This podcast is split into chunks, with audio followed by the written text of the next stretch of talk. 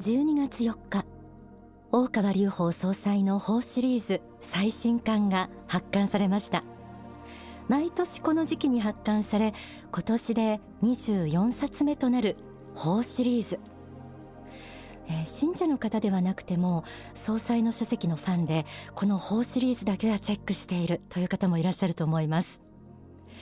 えー、大川総裁の数多くの書籍の中でも特別な意味のある法シリーズ。その最新刊。タイトルは信仰の法です。なぜ2018年を迎えようとしている今信仰の法なのか。幸福の科学専務理事里村栄一さんにお話を伺っていきます。里村さん今日もどうぞよろしくお願いします。はいよろしくお願いします。えではまず皆さんに前書きをご紹介します信仰の法前書き。本書があなた方を作りし神の言葉である。太古のアフリカや中東やインドの神であり旧約聖書新約聖書コーランに出現する神の言葉である。また中国5000年の歴史の天帝であり日本神道の古事記以前の神であり北欧ではマイティーソートールやロキの父であるオーディンという神の言葉である。また北米南米の神でもある。さまざまな民族心や多様な神々の上にあって唯一の思考心であった存在。それはある時はアルファと呼ばれエローヒムとして知られ現在エル・カンターレという名で知られている最高の地球神のことである。日本人よ態度を改めるがよい。全世界の人々よ最後にして最大の救世主の登場を福音として受け入れるがよい。えー、早速里村さんに伺っていきます。もうこの前書きを朗読させていただいただけでも、重い深いものを感じるんですけれども。そうですね、はい、もう私もですねこの前書きをですね読んだ時に、まあ、本当にあの驚いたというか、うん、あ心を打たれるものがありました。そのスケールの大きさですよね、はい、そのスケールの大きさは一つは、えその太古の神々から始まってということで、まあ、時間軸のこの長大さ。それから地域的にもこうワールドワイドな地域の広がりというものを見た時に、まあ、これだけですねスケールの大きな神が地球神として思考神として存在したんだっていうことをですねもうこの前書きでいきなりこう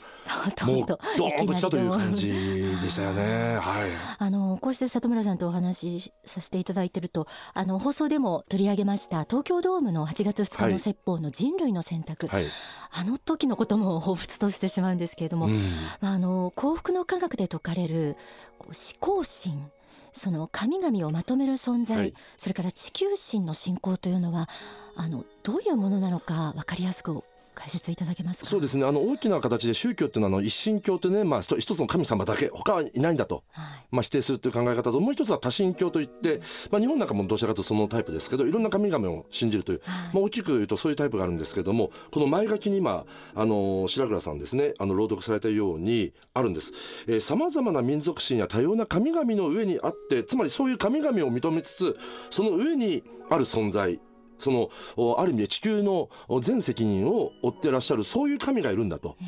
でそれが地球神であり思考神であるでこれはあの幸福の科学ではそうした存在をエルカンターレというふうに言ってて。つまりエルカンターレ信仰イコール地球神の存在を認める信仰なんだということが、まあ、今回この信仰の方にも大川総裁が明かされていると。いうことでですね、まあ、これ自体の中にさまざまな今まあ宗教のぶつかりとかいろんなこともねありますけれどもそれを超えていける概念が提示されていると、まあ、幸福科学のその思考心地球心に対する信仰というのはそういうもので、まあ、あの現在のまあいろんな問題を解決していける大きな鍵になるものだと思います。はい、その問題というのは今えー、そこにある危機だったり、はい、えー、世界を見渡せばこう内戦あの紛争があったり、戦争があったりということですよね。はい、もちろんそうですよね、はい、あのその紛争って例えばですね今この番組録音している収録しているさなかにも、えー、アメリカのトランプ大統領がですねあのイスラエルの首都エルサレムと、まあ、認めるということで、まあ、大きくな、ね、話題になってイスラムの諸国ではもう反発が起きたりとかですね、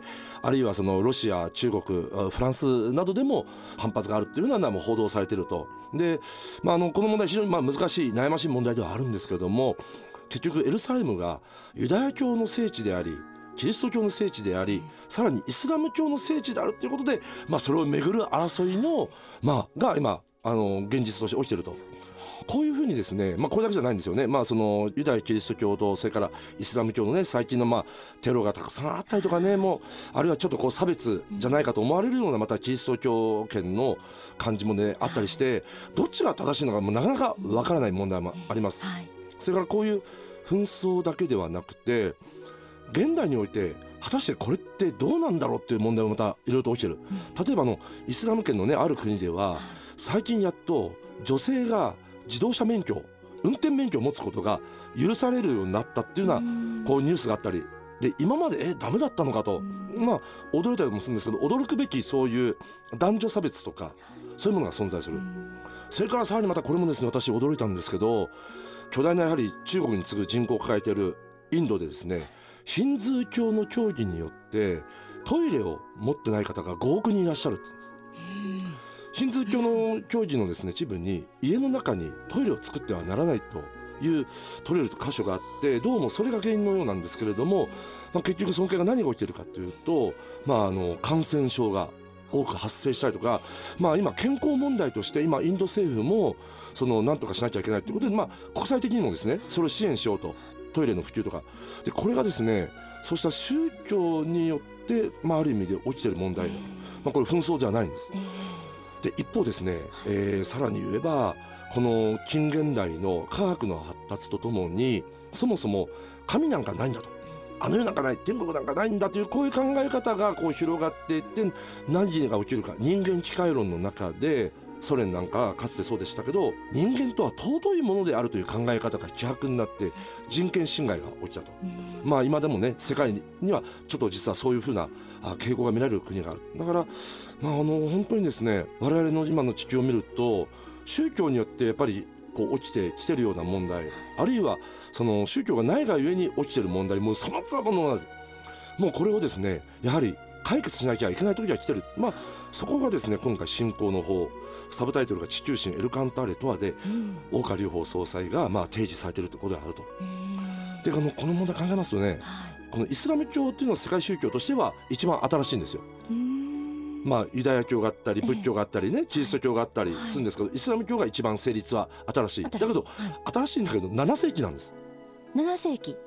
つまりまだ日本では聖徳太子あるいは天智天皇という方々が活躍された時代に成立したと。そうすると当然何かというとですね、まだ地球という概念がないんですよね。つまり、それぞれの地域が世界の全てだった時代にそれぞれの宗教が誕生してその時代の価値観とかあるいは文化の核になってきたと。でこれ自体はいいんですけども、はい、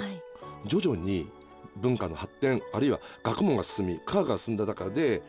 そうした人類が地球のあちこちに広がるようになった。そしてそういう世界宗教と世界宗教あるいは民族宗教がこう軒を接するようになった時に、相変わらず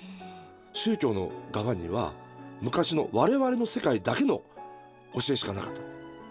た。それぞれねあの時代的な要請ニーズに応えて役割を果たしてきたんだけども、実はこの現代見ますと地球という概念が出来上がって我々みんな今地球人という、はい、それはアメリカ人もアフリカの方もねみんな同じ地球日本人も地球人だと思ってる、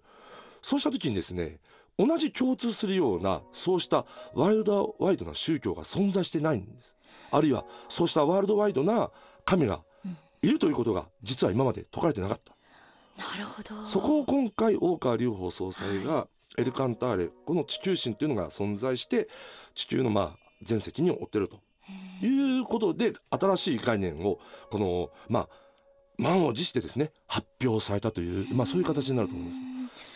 宗教って玉石混交っていうふうな冷めた目で見てらっしゃる方も多いと思うんですよね。であの我こそがそのワールドワイドでいろいろなものを新しい時代に説く宗教家であるということを自称する存在もあると思うんです、うん、そうしたものと一緒に見ている人にとっては里村さんだったらなんとこのエルカンターレの存在大川総裁の存在を。そうですね。あの今回ですね、はい、この第5章で、はい、えー、っとこの地球神への信仰とは何かあの信仰の第5章で説かれてるんですけども大川総裁があのやはり時期というものがあったと。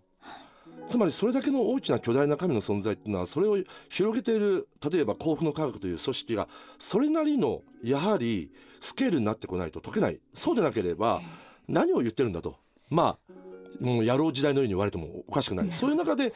幸福の科学の発展を伴って徐々に徐々に地球史の存在というですねこれをあもう明かされたとだから非常に順を追って段階に応じて、えー、実は地球神の存在を明かしたというのが今回の大川総裁の、まあ、お話なんです。でですから例えば今年国の科学は立秋31周年を迎える。はいで宗教を核としながらも例えば教育事業出版事業政治あるいはあ文化芸能今さまざまな方向に広がり今世界100カ国以上にこの輪が広がってる。この時においてやっと地球神エルカンターレ信仰というものをですね大川総裁も明かされたということです。だからやはりそれを説いてる人、はい、それからその広げてる組織そのものを見た時に果たしてそれだけのことがあるかスケールを入れるだけのものがあるかというのをこのですね、うん、えー、まあ、ある意味でこの審判に耐えるだけのものを持っていかないとそれは言えないし。なるほどそういう意味では逆に言うとそれを今言える段階までこの科学も来てるということでこの辺についてはですねどうかですねもういろんな中身とかいろんなものをですね見ていただきたいなと思いますね。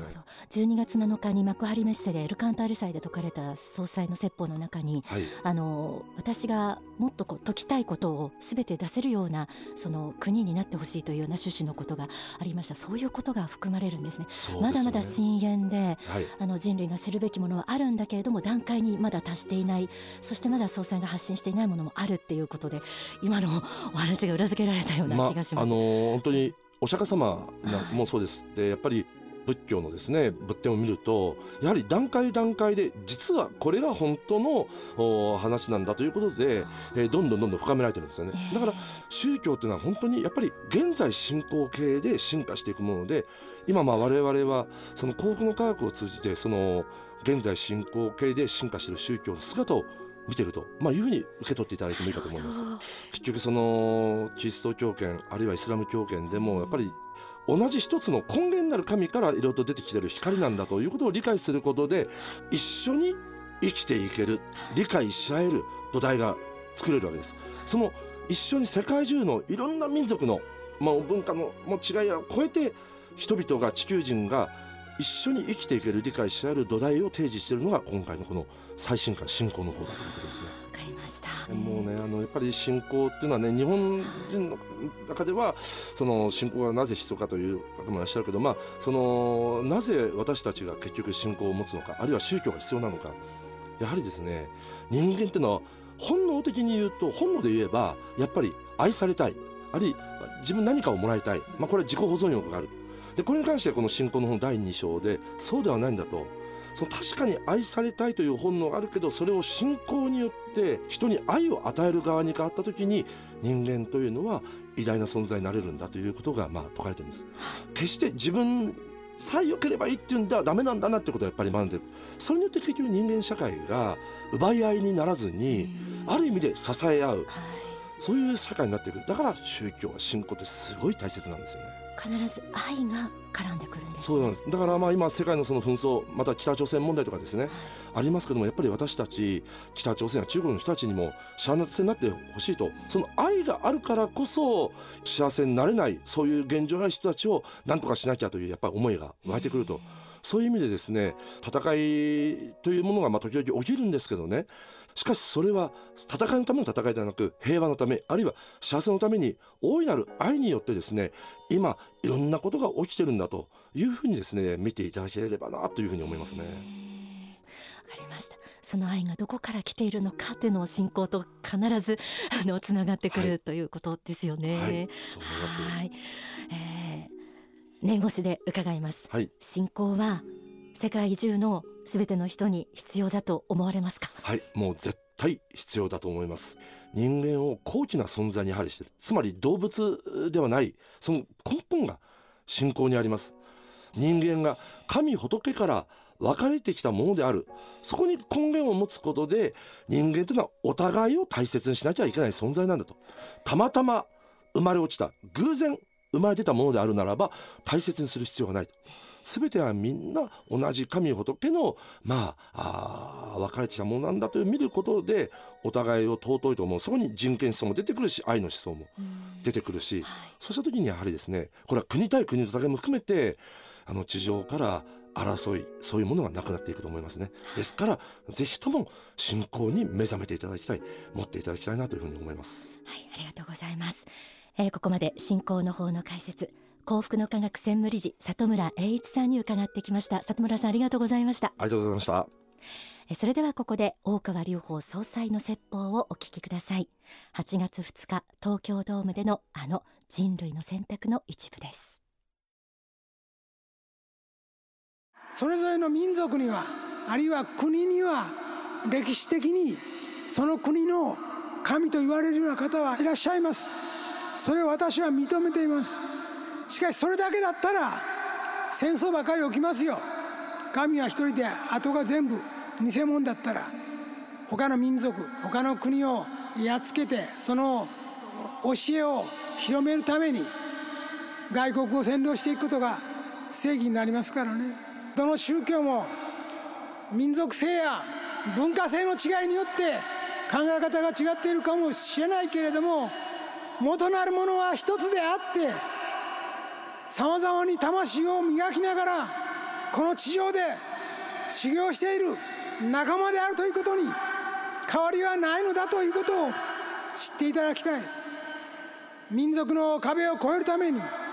天正輪廻という仕組みを作りました。今日本人でも過去世代は日本人でないことがあります。ヨーロッパ人であったり中国人であったり韓国人であったりまたその逆であったりすることもあります。そういう魂経験をしまた男女の両方の経験もして人間は理解する器を広げようとしているんです。今私が最後の最終の全ての方を解くためにこの日本という国に生まれました。私に分かる範囲で全てのことを明かします。あなた方に言う真の神の言葉を知って人類はその違いを乗り越えて融和し協調し進化し発展していくべきである。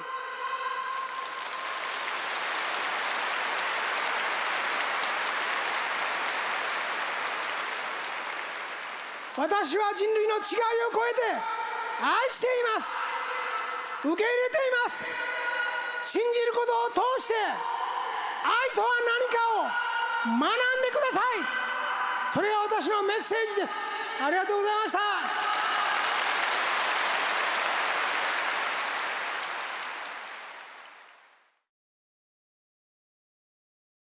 お聞きいただいた説法は書籍信仰の方に収められています。